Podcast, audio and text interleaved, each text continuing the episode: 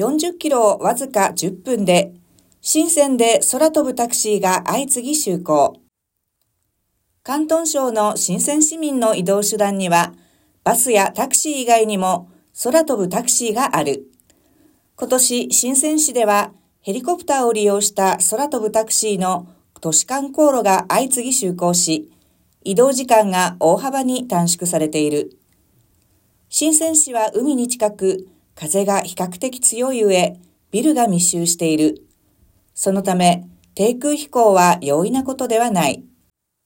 しかし、空飛ぶタクシーは自動操縦、気象レーダー、各種機器によって飛行の安全を確保しているほか、機長はいずれも1000時間以上のフライト経験を持つベテラン運転手だ。陸上交通の場合、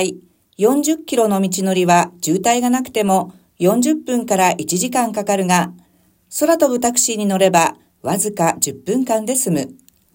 ある機長によると、1ヶ月を30日として計算すると、1日平均約10便が飛行しており、深センから広州へは通常約25分で着くという。